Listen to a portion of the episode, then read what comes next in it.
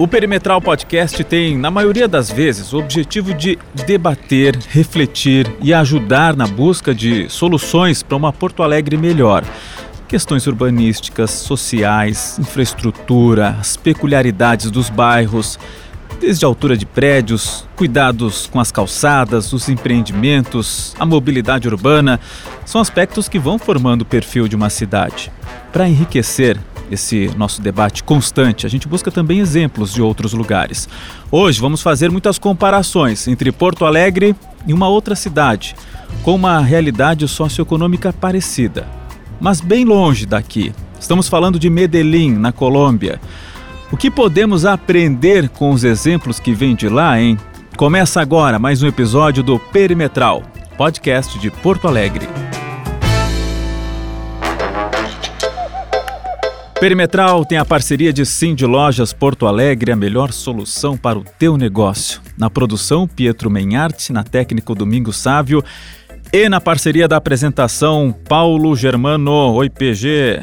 Oi, Léo. Prazer estar aqui como sempre. Eu acho muito legal trazer esse tipo de exemplo de cidades de fora, especialmente por causa disso que tu mencionaste aí, que é uma cidade com uma realidade relativamente próxima da gente. A gente não está pegando como exemplo Barcelona, por exemplo, né? Ou países que são muito ricos muito desenvolvidos. Mas Medellín conseguiu aqui, numa realidade próxima à nossa, na América Latina, é, índices impressionantes, né? É, em coisa aí de 20 anos de melhorar não só a segurança pública, mas a, a, qualidade de vida da população, tudo que a gente se refere em relação ao urbanismo, a mobilidade urbana, transporte coletivo, enfim, é isso que a gente vai trazer aqui, porque muita coisa pode ser importada para cá. E a gente está trazendo dois convidados que estudaram a realidade de Medellín, que conhecem bem o que, que a gente pode trazer aqui para contribuir com a nossa realidade de Porto Alegre. Bora lá então apresentar eles. O César Paz, empreendedor, engenheiro, professor. César é cidadão emérito de Porto Alegre, um dos fundadores do coletivo Poa Inquieta.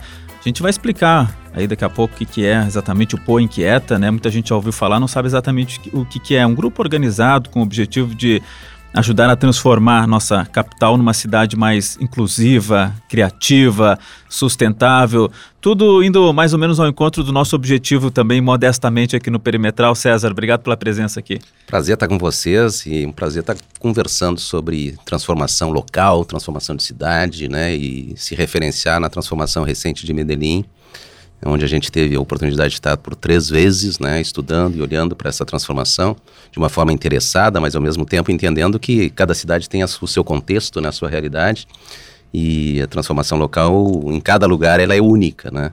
Mas os bons exemplos, em, em, de uma forma bem objetiva, Medellín tem uma transformação que olha para a inclusão, olha para a diversidade, olha para a criatividade, né?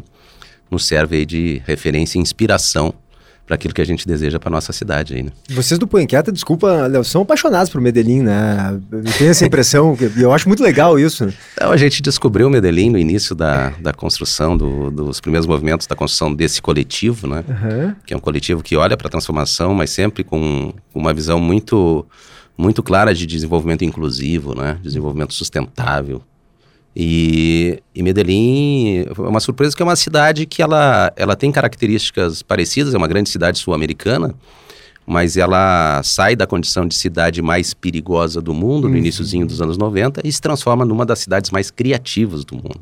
Isso num período de 20 anos, o que nos dá essa perspectiva de que é possível transformar uma cidade em poucas décadas, né? Mas nunca é um processo imedi imediato, rápido, ah, né? Ah, claro, né? São, são inspirações, um processo de transformação que ele é gradual.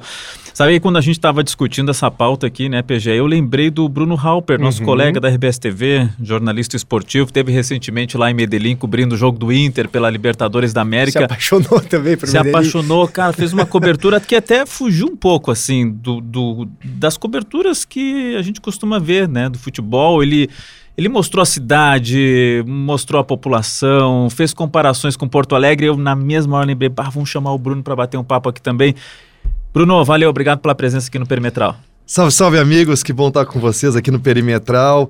Ganhou um pedacinho do meu coração, realmente, Medellín, ah, porque foi uma grata surpresa. Eu já imaginava que eu fosse encontrar, mas vendo a cidade, as particularidades até que de, com a nossa capital e ver, e ver como eles cresceram diante de um problema gigante que nós, acho que passamos longe de enfrentar aqui em Porto Alegre, que foi dessa insegurança pública demasiada, desses conflitos armados, e deram a volta por cima de um jeito tão bonito, com a população se envolvendo tanto, e esse envolvimento da população é que chamou minha atenção para querer mostrar ao turista, quem vem de fora, essa nova Medellín que vem sendo construída nos últimos 20 anos. É, mas a gente viveu também momentos muito complexos com relação a tráfico de drogas, a guerra do tráfico, né, PG? A gente também tem, tem essa realidade, dá para traçar esse paralelo um é, pouco a gente tem os nossos traumas, eu acho que no, no, no, acho que no passado mais recente, ali 2016, ali 17, o auge um da crise, né?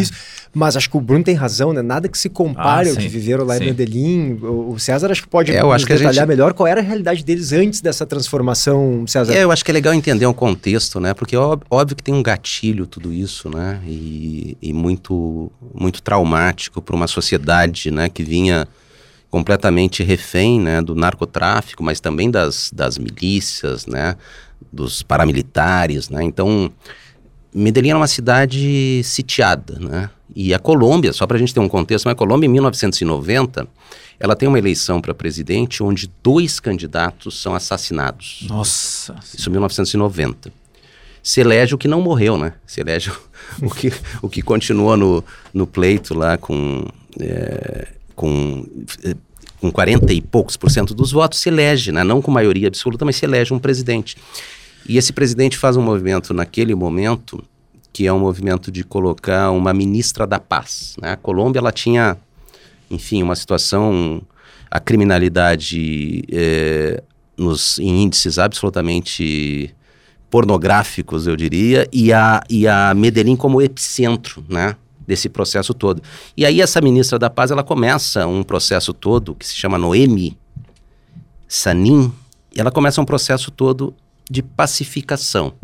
E o nome era esse mesmo, Ministra da Paz. Ministra da Paz. Olha aí. Para ver como é, né? Quer dizer, um Ministério da Paz, criado porque a situação da criminalidade era algo incrível. E Medellín, especificamente, entendeu muito bem essa, essa situação. E aí um processo que, é lógico, tem uma intervenção é, militar né, contra a violência, mas ao mesmo tempo tem uma necessidade de um pacto na sociedade para fazer daquela cidade uma cidade que fosse segura, né? pros, enfim, para comunidades que ali viviam. Então, e, e a era, mortalidade desculpa, era alguma César, coisa. Era realmente a cidade mais violenta do mundo, isso não é uma força de expressão, não, né? Não, era a cidade muito mais violenta do mundo, local proibido para qualquer, sei lá, turista americano ou europeu. A primeira recomendação quando vinha para América do Sul é não vá a Medellín. Nossa. E os índices de violência, eles eram coisas assim da ordem de 382 homicídios por 100 mil habitantes. Mas né? Isso é uma loucura. Para vocês terem uma ideia, referenciar isso, se a gente multiplicar esses 382 por 25, porque são 2 milhões e meio de habitantes, e dividir por 354 dias, que é um ano, morriam basicamente 25 pessoas por homicídio na cidade de Medellín, e, todos os dias. E César, em Porto Alegre, quando a gente teve aquele momento terrível em 2016, ali, se não me engano, a gente atingiu 50 homicídios por 100 mil. Tu tá falando de 300 e... E 82. Nossa. É exatamente essa proporção, PG. Né, quando a gente está falando daquela realidade de Medellín nos anos no, no início dos anos 90, a gente tinha mais ou menos 25 pessoas assassinadas todos os dias na cidade. E, o que é mais impressionante, na sua grande maioria, jovens jovens de menos de 18 anos. Uhum. Uma geração inteira se perdeu, né? Uma geração inteira se perdendo, né? E aí existe essa transformação, esse gatilho, e de alguma forma, né, e a gente vai poder discutir um pouco isso, existe um processo de transformação que começa a partir de, do final dos anos 80, início dos anos 90, e se estende até hoje, né? Só para pegar esse, esse, dado que o PG fez referência, era do, do, Rio Grande do Sul ainda, hein, PG? A gente teve em 2017 que a maior taxa de homicídios uhum. em 10 anos na, na, foi, foram 29,3 assassinatos a cada 100 mil habitantes no Rio Grande do Isso Sul. no estado. No uhum. estado. Porto, e... Porto Alegre é 36, em 2019, pré-pandemia, era 36 por 100 mil. Eu acho que em 16 a gente teve é, um mais... pouco mais, mas, mas é isso aí. De qualquer forma, é, eu acho que é essa ilustração é. que, que, que, nos interessa aqui é muito, muito menor do que a é, realidade que Medellín vivia, né? Não, era um, né, uma, uma condição é, de uma cidade em guerra, né? Total. Total. Ô, ô Bruno, é, conta um pouquinho da tua impressão lá. A gente estava até falando fora do ar ali, é, tu me contava que o sentimento assim teu era de que a população abraçou a causa de transformar Medellín, né? Fala um pouquinho como é que é que tu te sentiu lá, seguro ou não, circulou normalmente, foi para a periferia. É, o que, que tu viu? É.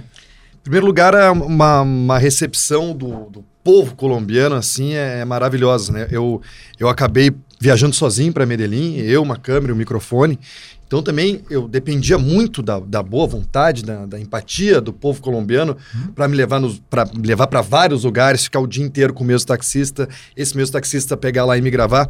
Então o que eu, eu senti? Um envolvimento muito grande das pessoas em mostrar a Medellín que eles querem que seja mostrada hoje. Hoje o turista chega lá e diz assim: ó, oh, eu quero lá visitar a casa do Pablo Escobar, lá o bairro que tem que leva o nome dele que é um ponto turístico, ainda mais depois dessas depois últimas série, né? séries que a gente teve aí sobre Paulo Escobar, é um, é um ponto turístico.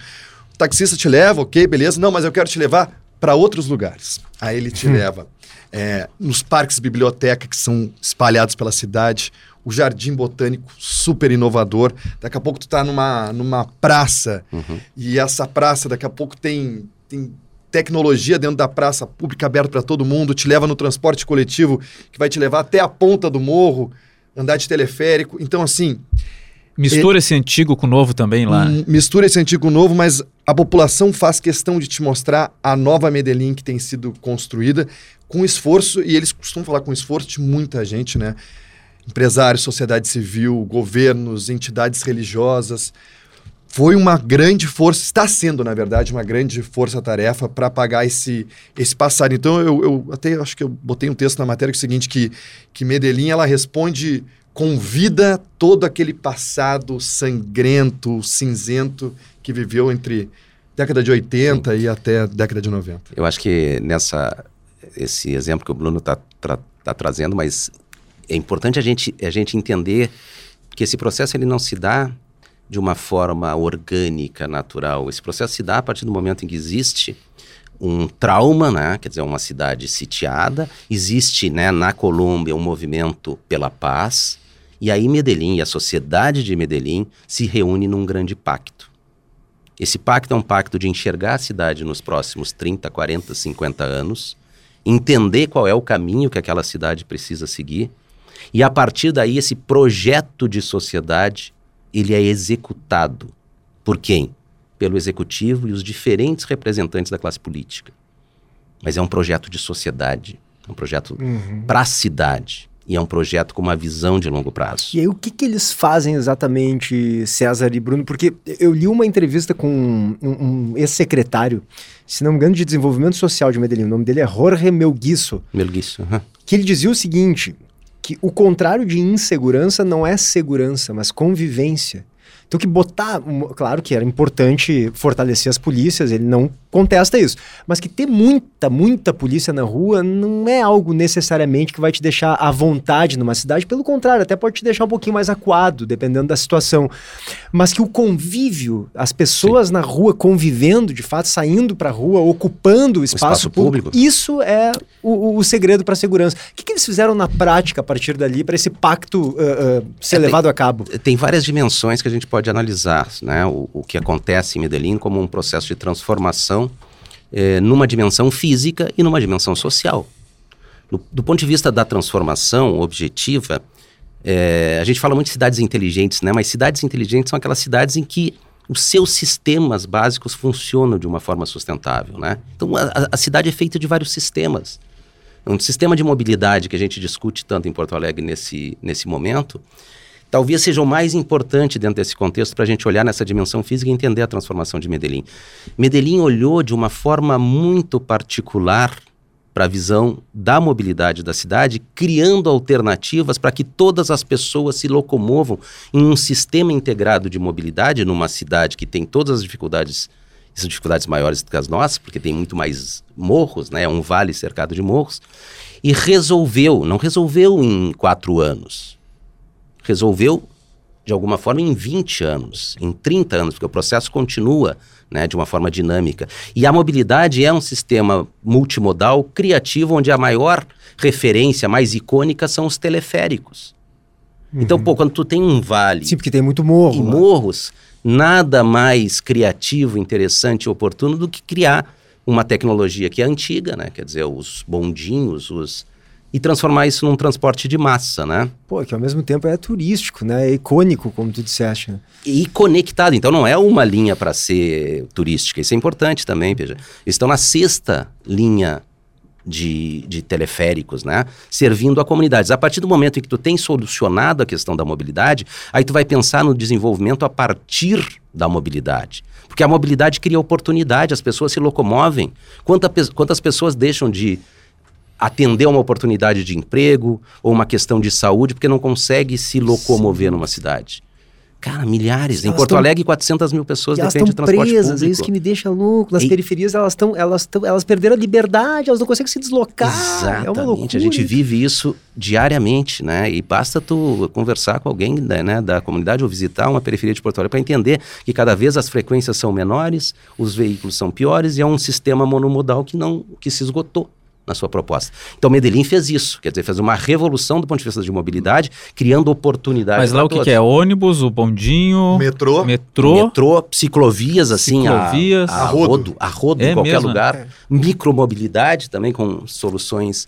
Então mas, mas... o metrô é a linha de massa central. Depois tu tem os teleféricos, os ônibus, os micro-ônibus Todos eles, inclusive tu encontra micro-ônibus caracterizado, bem enfeitado. É o melhor sistema público do país disparado. Mas não tem muito ônibus, melhor não... que Bogotá, que é a capital colombiana. Não tem ônibus caindo aos pedaços que nem tem aqui, assim? Não. não e, e os micro-ônibus seriam algo próximo dos nossos lotações? Sim, só que são ônibus pequenos mesmo. Ônibus pequenos. E, e, e o, o, metrô já existia antes? Porque metrô é um, é um, é um investimento bilionário, né? Não, Como é que eles conseguiram? O, o, a, a discussão sobre o metrô já existia anteriormente, mas ela foi potencializada, viabilizada, e a partir partir do metrô, todo o sistema de mobilidade integrado, multimodal, funcionando e as pessoas se movimentando na cidade. Mas o metrô passou a existir na prática de 20 anos para cá também, é recente. É, um pouco mais. Um pouquinho mais. Um pouquinho mais. E, e, não é muita grana, porque sempre se diz em Porto Alegre que o ideal seria a gente melhorar o sistema que existe e não gastar tanto dinheiro com um sistema novo de metrô, que seria muito caro, porque tem muitas escavações e tal. O que, que, que tu acha, César? Cara, eu acho que a gente. A gente então, fugindo um pouquinho, depois a gente volta para Medellín, mas uhum. Porto, Porto Alegre tem um sistema de mobilidade que ele foi. É, concebido nos anos 60, 70, é. 60, 70, onde tudo vai para o centro, do centro vai para tudo. Quando isso ficou insuficiente, porque a cidade tem suas dinâmicas, a gente começou a criar as linhas transversais, né? os T's, um, dois, três, os circulares. Então esse sistema é um sistema caótico. Precisa passar uma borracha, precisa pegar uma folha em branco, olhar a origem e destino, pensar a cidade, né? Se pautar por dados que hoje, né? Tu tem dados para ver. E, e, redesenhar o sistema. Mas isso não é uma solução de curto prazo. Isso é uma solução de longo prazo. Isso precisa ter uma visão de longo prazo. E essas as soluções dos problemas da cidade, que são soluções de longo prazo, elas não combinam com o modelo mental da classe política, que é o modelo de quatro anos. É isso que as pessoas têm dificuldade de muda entender. Muda tudo sempre, né? Quatro anos, se não se reelege, então, muda assim, tudo. É, o, o, os problemas das cidades, especialmente o da mobilidade, é o mais clássico, é, mais, é muito fácil de enxergar, né? Ele é, um, ele, é um, ele é uma necessidade de um redesenho de toda a mobilidade num processo que vai se construindo ao longo do tempo, que pode levar 30 anos. Mas ele chega, Sim. né? E, e, isso precisa, para fazer isso, coragem, óbvio, e muito mais do que quatro anos, né? Então existe um, existe uma, um, um dilema, né? Quando a gente pensa em solução de problemas e olha para o modelo Sim. mental da classe política, é um modelo mental de quatro anos. Ô Bruno, lá tu andasse assim de mais de táxi, imagino, né, pela correria aí da, da reportagem, e conta um pouquinho como é que tu te sentiu assim, ficou com medo de algum lugar ou não? Dá, passa um pouco essa experiência pra gente. Extremamente seguro. Esse ponto que o PG trouxe, realmente, eu vi pouquíssima polícia na rua. Achei também que ia ser uma polícia em cada esquina, como são nas áreas mais centrais do Rio de Janeiro. Quando tu vai, tu olha uma viatura em cada esquina. Vi muito pouco, vi muito pouco e vi uma convivência ótima. Uhum. aliás, fui no lugar bem central ali da cidade, na praça, e normalmente, quando tu vai, eu já fui ó, a, a Bolívia, ao Chile, nesses lugares mais centrais, o taxista, ó, cuidar com o teu celular ali no meio. Ah, sempre tem um alerta, né? Buenos Aires. Não teve essa toda. recomendação na Colômbia, realmente foi muito tranquilo. Eu visitei um dos lugares que é, que é símbolo dessa, dessa reviravolta que teve em Medellín, que é a Comuna 13, que é uma das maiores comunidades lá. É, um ponto que, que era, era, muito violenta era né? muito né? violento e, e um ponto onde era a rota de contrabando de armas o guia me mostrava lá hoje é uma escada rolante de 350 degraus hoje é um ponto muito escada turístico escada rolante no morro Bruno no morro tu sobe o morro de escada sobe rolante o morro de escada rolante tu pode subir de teleférico tu pode subir como tu quiser, mas essa opção da escada rolante, Isso é uma o pessoal inovação. utiliza muito, Que é mantida pela comunidade, que é inclusive. mantida pela comunidade. Aliás, há muitos centros comunitários espalhados por Medellín. E, e voltando lá que a gente falava no, no início da nossa conversa, a cidade se sente muito é, imbuída em trazer esses problemas para os centros comunitários, que vão dar uma resposta específica para aquela, aquela região, para aquela comunidade em relação àquela demanda em que eles se tornaram. Então o guia me fala isso. Ó, aqui nós temos aqui um centro comunitário e aqui que a gente é, descarrega todas as nossas demandas, preocupações, e eles fazem o meio campo de chegar daqui a pouco lá com, com o governo e fazer acontecer. Mas eles se, se prendem muito aos centros comunitários que estão bem perto dessas 16 comunidades que, que, que envoltam Medellín. E, e eu tinha um dado que mais de 70% da população vivia nessas 16 comunidades que são as favelas de Medellín. Então, tu imagina a importância do sistema coletivo, sistema público de qualidade, para incluir todas essas pessoas e aproximar elas do centro da E cidade. tem uma lógica muito interessante, a gente ainda está em volta da mobilidade, porque ela é central né, nesse processo todo de desenvolvimento e transformação de uma cidade. Mas Medellín, através dos teleféricos, ela, ela larga e transforma o topo dessas comunidades, o topo do morro, num hub de conexão a esse modelo de, a esse sistema de mobilidade. E a partir desse hub, ao entorno dele se constrói equipamentos públicos poderosos. Tu falasse das bibliotecas, eh, dos parques bibliotecas, mas também das escolas, das creches e mais do que tudo, um negócio que é incrível que eles chamam de UVA, é unidade de vida articulada. São projetos né, que, que são eh, que visam ali atividade cultural, esportiva e alguma atividade social ao entorno dessas comunidades. Eles construíram 29 unidades de vida articulada, assim que Ah, eles são chamam. esses centros comunitários é, que eu falava, é, beleza. Centros comunitários na nossa linguagem, né? Mas eles chamam de unidades de vida articulada. Eles construíram 29 aí em 3, 4 anos em cada uma das principais comunidades, que é onde a comunidade se conecta, né? Tem uma vida social além do trabalho, além da escola, né? Então, estes hubs de mobilidade, eles acabam ao entorno deles se construindo uma série de iniciativas, né, de escola, estado, serviço público, enfim. Ou seja, o estado chega, O Estado tá lá. o estado o está Estado lá. tá lá não só por meio da polícia. Isso é que é interessante, eu acho, né, Bruno? Que é, assim, não é só a polícia que é o Estado presente. a- O a- o Estado tá presente com a escola, tá presente com o transporte público de qualidade, tá presente... É o serviço, é a exatamente, serviço público. É a integração social, né? Tudo isso está presente e, e não, é, não são feitos de qualquer jeito. São prédios é, poderosos, assim, significativos, bonitos. Uhum. coloridos, bonitos, bem feitos, né?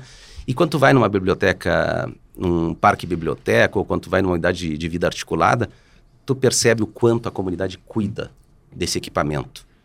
O quanto isso é bem cuidado. E aí tem uma outra dimensão que é muito comum e se fala muito em Medellín, que é o urbanismo pedagógico, né?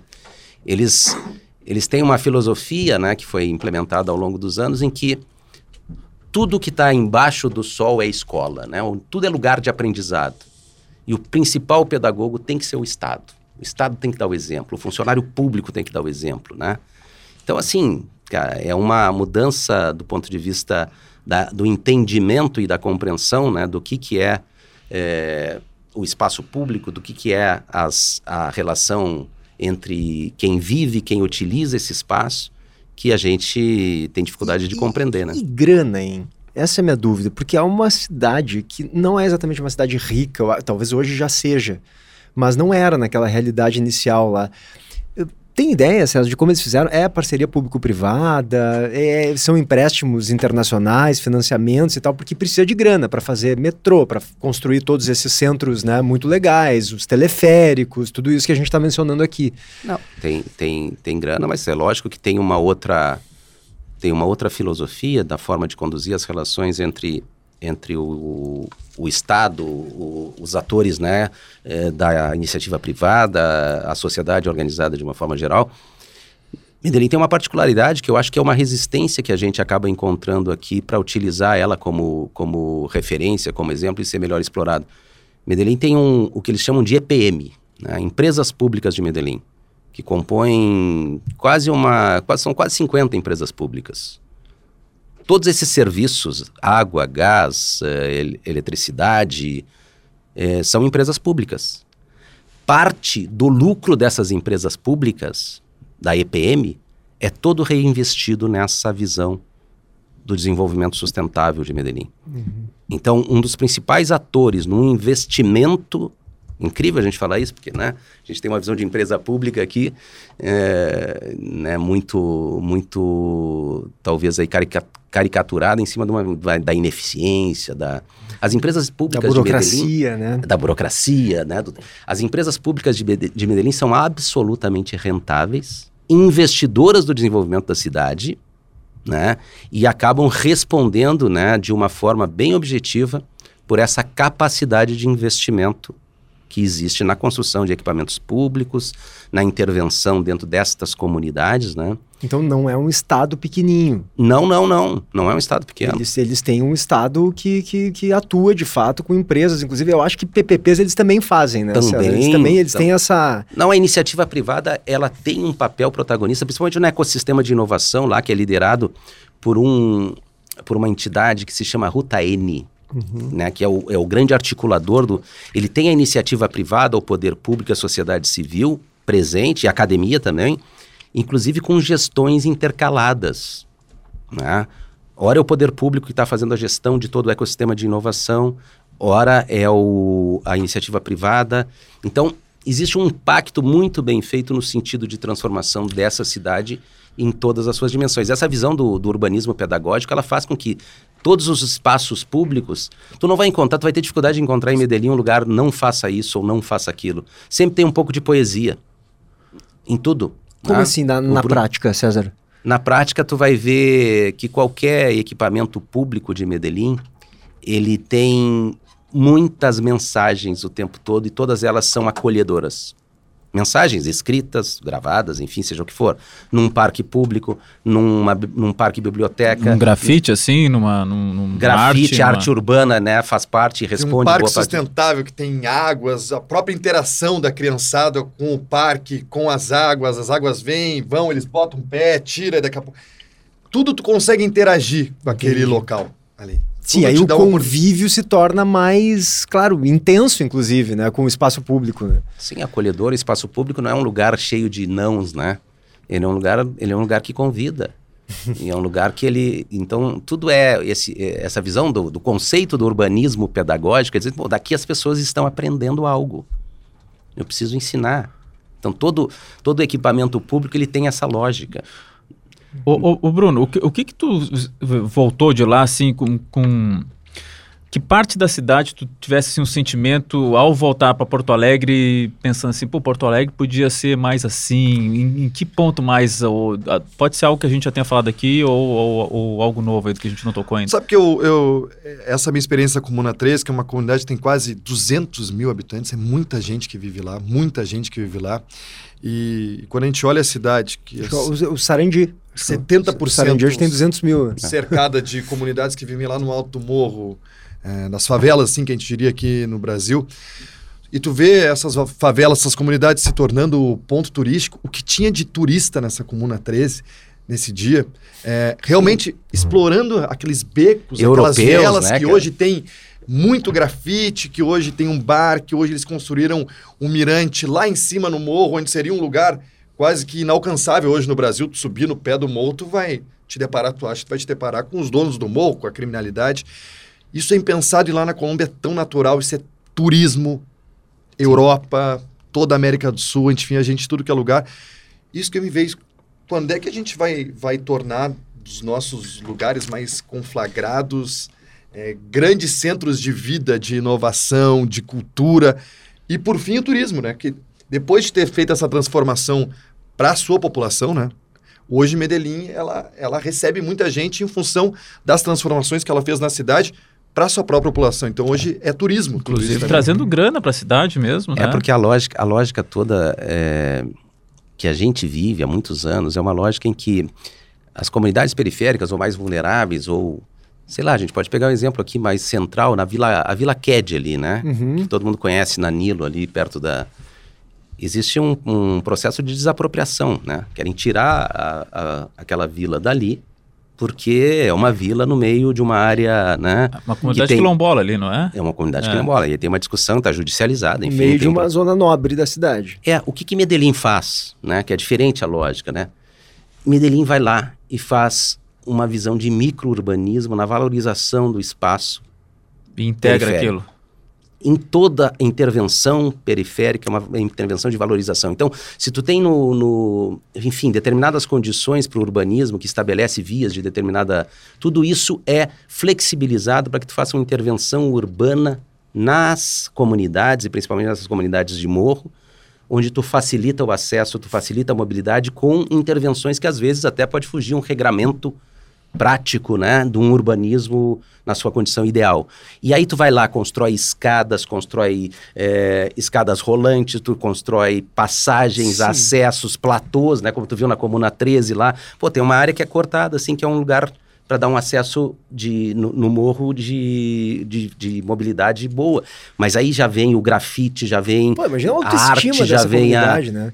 Então não é um negócio de negar é, é, ou de olhar para um, uma comunidade ou para uma periferia e achar que tem que ser removida para ir para um lugar melhor. Não, um lugar... não o cara vive ali, é ali que ele tem as suas relações, as suas conexões, os seus afetos, né? Mas... Então eu só quero melhorar esse lugar. Mas eu sabe, não preciso César, remover que, é. que o, isso que a gente está falando aqui, de, e o PG tocou no assunto, tá, mas como é que sai o dinheiro e tal? Tem parceria público-privado ou não?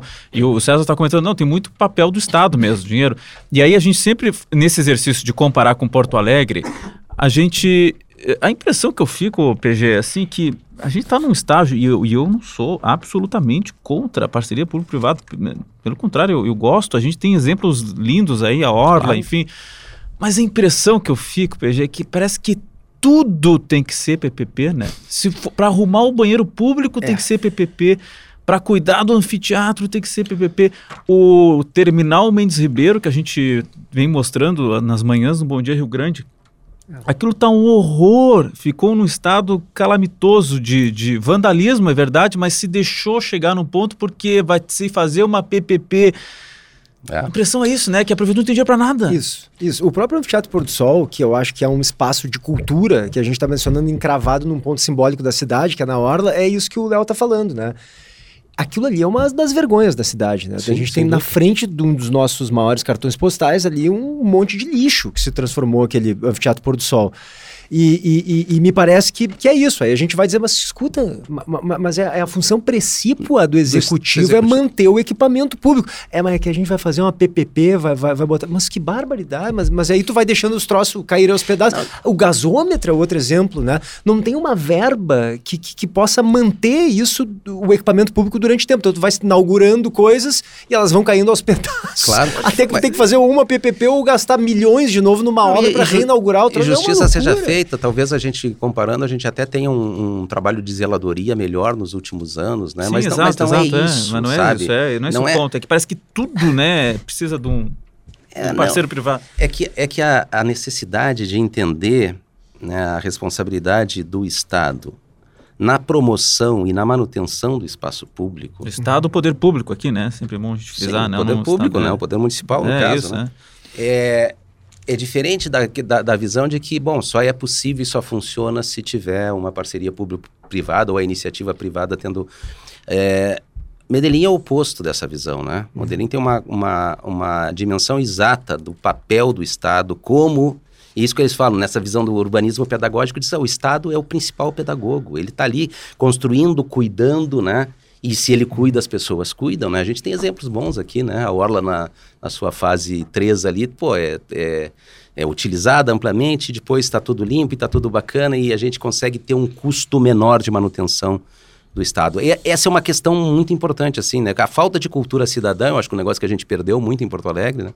A falta de cultura cidadã, ela encarece as, a, a, o, o, custo né, para o Estado e, ao mesmo tempo, desumaniza muitas relações. Né? Uhum. Então, a gente tem que trabalhar em cima dessa visão da cultura cidadã evoluir, né? Pergunta. É, outra relação Porto Alegre-Medellín. Medellín ainda utiliza os processos do orçamento participativo que nasceu aqui na capital?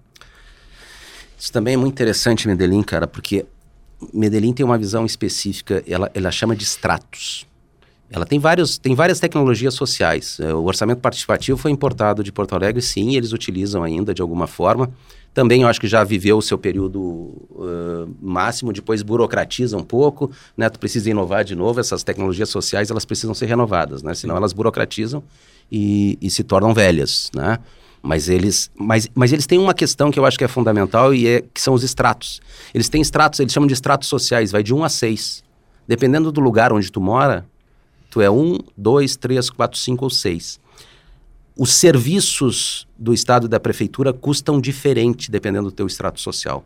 Nas regiões mais periféricas, tu paga menos pelo serviço do Estado. Cara, e isso acessa é muito legal. E acessa cultura e arte. Por exemplo, se tu for, talvez tu tenha ido, né? O, o principal museu no, no centro é o museu que tem lá o Botero, né? Os, o, o museu, uh, eu não me lembro se é museu de Medellín, museu nacional. E é um museu também a céu aberto, né? Porque as culturas dele estão espalhadas aí pela cidade. Isso, mas é o principal acervo, né, do Botero, que é o principal artista colombiano. Quando tu vai no museu de Medellín, se tu é turista, tu paga acho que alguma coisa na ordem de 15 ou 20 dólares. É uhum. bastante. Se tu for extrato, eu sempre tenho dúvida se é extrato 1 ou 6, mas o extrato mais baixo, né, ele entra de graça no museu. Ou seja, tu oferece arte e cultura, para pegar o exemplo do museu, de graça para as é, pessoas mais vulneráveis. As pessoas têm um cadastro disso, da, da, da sua renda? Tem um cadastro, pagam, pagam de acordo elas com o seu um, status. um documento extrato. que diz qual é o extrato delas. E as mais vulneráveis têm acesso gratuito a diferentes é, expressões de arte, cultura, e ao mesmo tempo pagam menos. E né? o serviço público também, por exemplo, água, gás, Sim. isso é mais caro conforme a renda seja mais alta. Agora tu, tu, tu imagina o seguinte: a pessoa que é periférica, mora muito longe, tem mobilidade, porque o sistema de mobilidade funciona.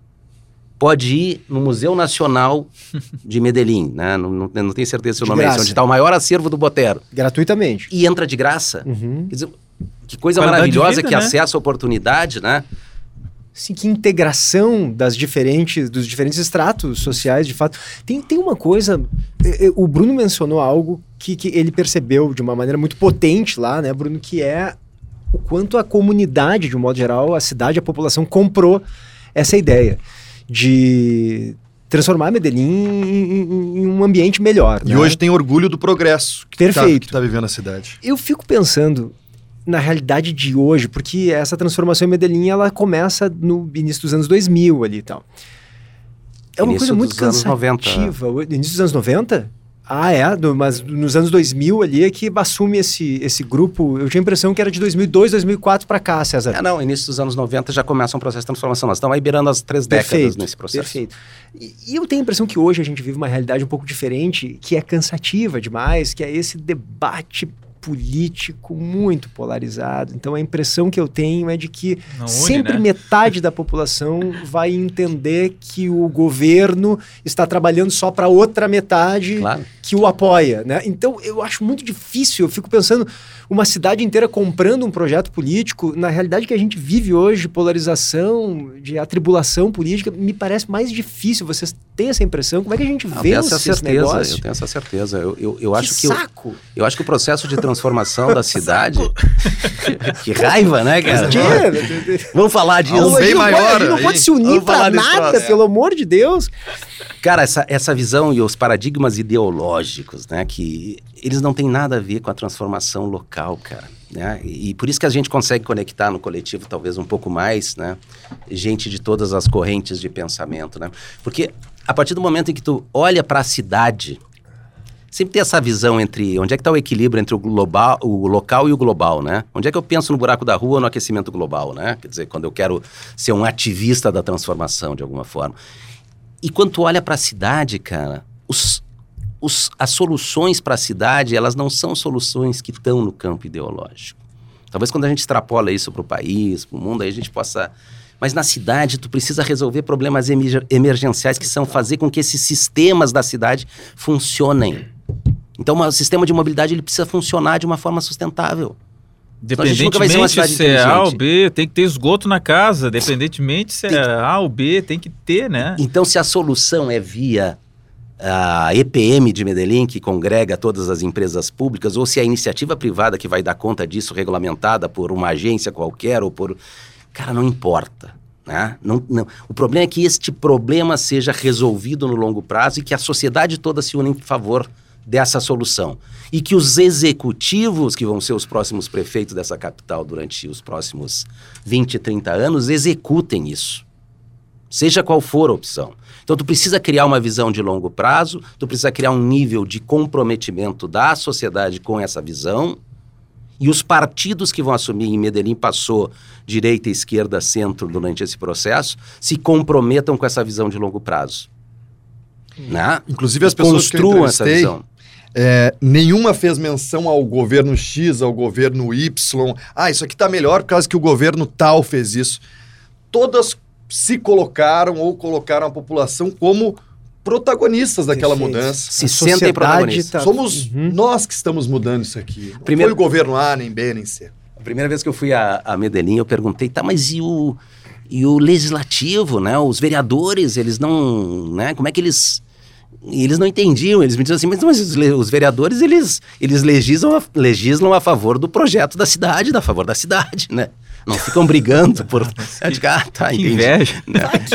Tem um projeto aqui, tem que conduzir isso para frente, né? Então, que inveja disso, Léo. Então é, é, é, essa visão e, que é, precisa ser construída, né? O, o Pô Inquieta, César, ele, claro, vocês têm essa, essa, essa, essa visão de Medellín como uma referência importante, mas claro que estudam uh, possibilidades melhores para Porto Alegre, né? Então, analisando a cidade e, e, a realidade local que a gente tem, o que, que poderia ser colocado aqui que não é?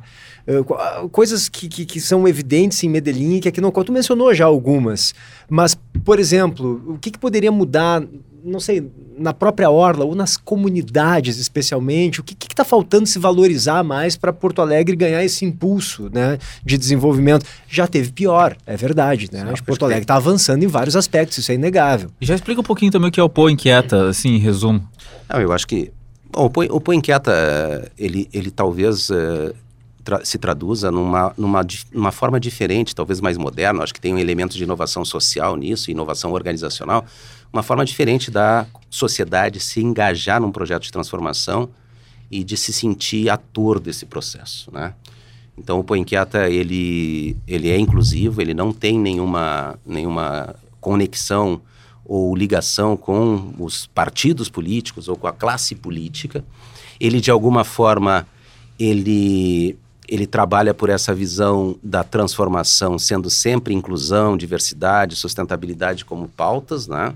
E, então a gente não aceita um projeto, não discute um projeto que não tenha como premissa isso. E ao mesmo tempo, ele trabalha numa visão de conexão com todos os territórios da cidade. Então, a gente acabou trabalhando muito forte nesses últimos anos também para participar de outros movimentos, como o Pacto Alegre, o Pacto pela Educação, o Ponta Cidadania, que conecta todas as periferias da cidade né, e seus agentes sociais. E a partir daí vai se construindo conexões e projetos. Tá?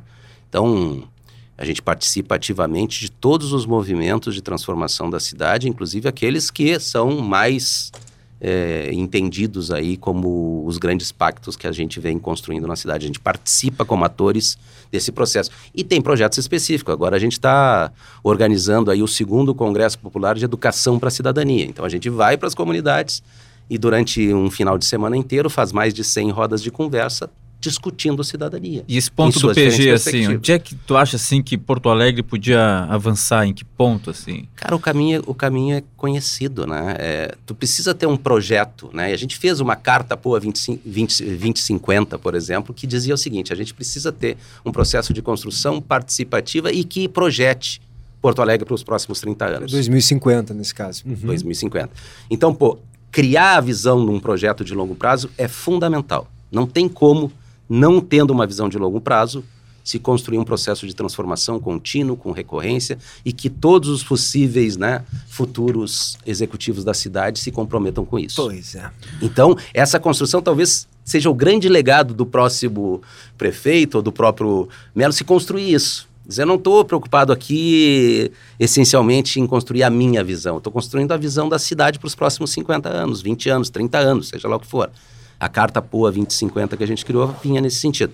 A partir do momento que tu tem essa visão, tu precisa fazer as transformações necessárias de longo prazo. Isso contradiz muitas vezes com essa, esse modelo mental de quatro anos né, que a gente vive e fica refém e fazer essa construção no longo prazo. Então, o sistema de mobilidade que a gente está discutindo tanto aqui, ele precisa ter uma solução de 30 anos. E não é uma solução dessa gestão. Eu sempre acho que vai chegar um, um próximo para esculhambar, porque essa é a nossa realidade. Assim a gente está acostumado tanto no Rio Grande do Sul quanto em Porto Alegre, né? Os governos desfazem o que a o governo anterior fez. A gente adora ir para Medellín, para Lisboa, para Nova York, utilizar o transporte público, achar uma maravilha, né? Cara, não é. tem solução para isso a partir de uma visão que não seja não com receitas extra-tarifárias.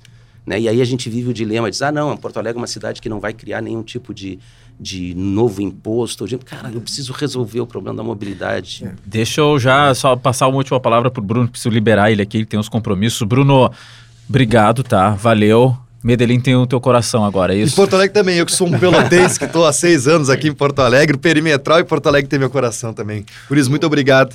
Valeu, Bruno. Grande aprendizado. Obrigado. Bruno, Valeu. eu que agradeço. Foi um prazer te receber aqui. Bruno, se tu puder só bem rapidinho, tem alguma coisa que tu possa dizer sobre a paisagem urbana de Medellín que te chamou a atenção? Eu digo, a gente caminha e encontra o quê na rua? É menos carro estacionado do que aqui? É, é, é são as, as Não, fachadas é mais ruim. próximas. O trânsito, o trânsito é, bem, é caótico, tá. bem caótico, bem caótico. não vamos nos enganar. Não né? vamos nos enganar. O trânsito é bem caótico. Não, horário de pico, aquela coisa, não é aquele trânsito de, de uma da tarde, duas, mas horário de pico sim. Mas é a cidade também conhecida da, pela eterna primavera. Uma cidade muito colorida. Muitas flores. Muitas flores pela cidade, muitas flores pela cidade. Mas o que mais me chamou atenção realmente foi os parques e sempre com muita gente nos parques. É, é ocupação urbana nesses... Todos públicos, né? Todos públicos e ocupação urbana enorme. E, e da população raiz mesmo que, que mora, uhum, que uhum. mora lá em Medellín. Olha, tanta coisa que a gente podia trazer para cá que a gente tem esperança que um dia vai ver em Porto Alegre ou até nas grandes cidades. Olhando essa parte mais periférica de Medellín, a gente já, já relaciona direto com o Rio de Janeiro. Onde é que o Rio de Janeiro será que vai ter essas, essas comunas tão bem estruturadas, vivendo tão bem em harmonia? É um desejo que fica e, e Medellín ficou no coração, PG. Obrigado. Prazer Valeu, te ouvir, Brunão. Bruno. Obrigado, Valeu. Hein? Um grande Obrigado. abraço. Bom trabalho, Vou seguir na escuta aí. Valeu, um abraço. Valeu. Vamos já meio que encaminhar o nosso encerramento também, né, PG? Porque a gente já está aqui já com quase 48 minutos de perimetral. já eu... agradecer demais o César. E quer colocar um último ponto aí? Eu ia perguntar sobre o, sobre o, o urbanismo da cidade, César. O que, que a gente enxerga em relação a isso, assim, ó, plano diretor? Parece um papo meio xarope, mas não, não é, né? Eu digo a cara da cidade em relação a como as fachadas, por exemplo, se relacionam isso. com o espaço público, com a calçada. Não é chato isso... esse papo, Pedro. Nosso público adora é esse a gente fala O episódio do plano diretor foi o que bombou é verdade, aqui no Perimetral. É Nosso mais público ouvidos, adora, então... Nesse sentido, se tem algo que possa nos servir de inspiração, né? A maneira como os prédios, as construções se relacionam com a cidade. Porque aqui, de um tempo para cá, a gente teve uma mudança no plano diretor, a partir dos anos 70, né? Que passou a afastar um pouco os prédios da, do passeio público, grade, né? Grade, muro, grade. Então, tu tem coisa. grade e um jardim. Uhum. E aí o que se diz hoje é que o ideal é tu não ter isso, né? O ideal é tu ter, como é que eles chamam, tem aquele conceito clássico de urbanismo que é a parede com olhos, né? Sim. Se tu tiver janelas, portas, eh, vitrines, né? Tu torna o passeio público mais estimulante, mais vibrante, mais menos monótono e mais seguro. Isso tu percebe que tem algo assim lá de maneira mais clara em Medellín, César? O que chama atenção de uma forma absoluta em Medellín é essa visão de uma valorização do espaço mais vulnerável, né? Quer dizer, tem uma lógica de urbanismo para as comunidades periféricas que a gente não vê aqui. Né? Normalmente o Estado não entra na comunidade periférica ou abandona, e aquela comunidade ela vai vivendo do jeito que dá, é deteriorando a sua praça, né? Quer dizer, fazendo. E a gente tem duas, duas cidades, a gente acaba construindo ao longo do tempo duas cidades, uma instagramável e outra invisível. Uhum. Medellín não tem a cidade invisível. Né? Toda ela, de alguma forma, trabalha para ser instagramável. Então, existe arte visível, e arte urbana se destaca, economia criativa assim, diferentes expressões de economia criativa no design, na arquitetura, na, enfim, para poder essas expressões de economia criativa serem visíveis, né?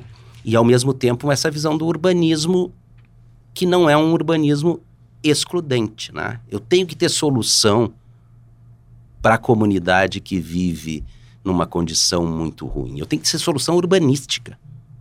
E eu tenho que olhar para isso e dizer, bom, aqui eu preciso trabalhar com micromobilidade, aqui eu preciso trabalhar criando alguns acessos que não vão né? Então, o que, é micromobilidade? Desculpa, César. É assim, como é que uma cidade, por exemplo, que é o morro, né? Como é que eu uhum. faço a, a, mobilidade das pessoas? Imagina um cadeirante uhum. que vive naquela a micromobilidade é centrada no que aquela olhando especificamente aquela escada rolante uhum. no morro, um elevadorzinho específico. Exatamente, um, uma, um corrimão que, né? Então tem soluções muito básicas. Medellín faz isso de uma forma muito participativa. Então, cada uma dessas, por exemplo, daquelas unidades de, de vida articulada que eu falei, que são centros comunitários, cada um é único, cada um é discutido com a comunidade e a comunidade participa do design, da, da concepção daquele prédio e do que vai ter naquele prédio. Sim, sentimento de pertencimento absoluto. E aí abraça, né? Claro. E faz. Então, assim, toda a visão urbanística de Medellín é uma visão urbanística de uma cidade sul-americana que tem muitos morros, muitas comunidades, mas que eu preciso entrar dentro dessas comunidades, olhar para elas e trabalhar com elas. Claro. Né? E aí tu vai tendo uma cidade que era terracota e vai se colorindo, né? Uhum. Vai ganhando vida, vai ganhando forma. É isso que eles chamam, né? Essa visão do urbanismo pedagógico. Pô, e aquilo ali serve de referência, serve de ensinamento. Eu crio experiências positivas numa que influenciam a outra, elas se conectam, elas conversam, elas falam entre si, né? E a ponto de ter o que o Bruno disse, né? Que tu pega a, a comunidade que era mais violenta da, da cidade, hoje é um dos maiores pontos turísticos claro, e atrativos e última coisa, Léo, se tu me permite, é, que é o seguinte, é, é, acho que Medellín tem essa característica que é muito diferente da nossa, que aqui a, a, as comunidades mais, mais pobres, com baixa renda, elas estão nas bordas, né? Nas periferias que a São gente chama. vilas, né? né? A gente não tem Exato. favelas, né? Vilas. Exatamente. No Rio de Janeiro, por exemplo, é, não é tanto nas bordas, né? Elas estão muitas vezes as comunidades mais pobres no meio da cidade, só que no alto, né? No, Medellín também, eu acho que Medellín tem muito mais morro, né? Inclusive do, do, que o Rio de Janeiro. Isso torna é, mais fácil, talvez não sei se esse é o termo correto, César, justamente por as comunidades não estarem tão distantes, Mas, né? É. Tão separadas, eu digo, física. Aqui a gente tem a Restinga, que mandaram aquela turma para lá nos anos 60, 22 quilômetros do centro, né? Uhum. Isso dificulta um pouco ou não necessariamente? Eu acho que isso não é dificuldade. Tu precisa olhar cada uma das, das cidades na sua perspectiva claro. única, né? E as soluções vêm a partir dessa visão, dessa, dessa capacidade de análise. A princípio, Medellín, ele, eles tinham os desafios de todas as comunidades basicamente estarem, estarem em morros, né? Essas uhum. comunas, né, 16 comunas, todas elas, a, a, maioria delas são morros, realmente. Pô, aí uma solução de mobilidade que coloca o hub dessa comunidade no topo daquele morro, Pô. como a gente tem aqui o Morro da Cruz, né? Pô, o Morro da Cruz é um morro, é a vista mais bonita da cidade, maravilhosa, onde tem a Sim, cruz, por né? Por que, a gente não tá lá olhando, né? É, ou por que, que o transporte coletivo não chega lá no pico, né? Uhum. E a uhum. partir dali tu faz esse hub com... Perfeito. Com, e a partir disso tu faz um processo de integração social e a comunidade começa a se sentir empoderada, participando de tudo isso, mas tudo isso é um processo de construção que tem que fazer parte de uma visão de longo prazo, de um planejamento e de um compromisso da sociedade com isso, para que os prefeitos que venham aí executem com as suas equipes, né, e que a gente tenha é, um processo construtivo de longo prazo e não um processo de quatro anos, né? Esse é o nosso grande desafio. Que baita episódio, hein, PG? Foi um papo muito legal. Adorei, Ao mesmo tempo que foi leve, foi, foi denso, porque né, trouxe muito conteúdo, muita informação dentro dessa nossa ideia de buscar inspiração numa cidade como Medellín para agregar aqui na, no nosso debate constante de tentar ajudar a transformar Porto Alegre também numa cidade melhor. E acho que a gente conseguiu aqui nesse episódio provocar essa reflexão e essa inspiração em quem nos ouve, sejam aí, seja os ouvintes, de modo geral, como gestores públicos também que costumam ouvir esse episódio do Perimetral Podcast. César, muito obrigado pela presença aqui. César Paz, do Pô Inquieta. Você fala Pô Inquieta ou Porto Alegre Inquieta? Pô Inquieta. Pô Inquieta, né? A gente que é daqui já Poa Inquieta. Muito obrigado, César. Eu queria, queria muito agradecer, acho que é um papo necessário, cara, assim, né? E não é que é pra gente copiar e colar, né? O que existe. Exato, né, exato. Medellín. Mas Medellín é a prova viva, né? De que é possível exato. fazer um projeto de desenvolvimento inclusivo, sustentável, criativo e que nos serve nada mais do que de inspiração, né? Porque Porto Alegre tem, tem que achar os seus caminhos, né? uhum. né?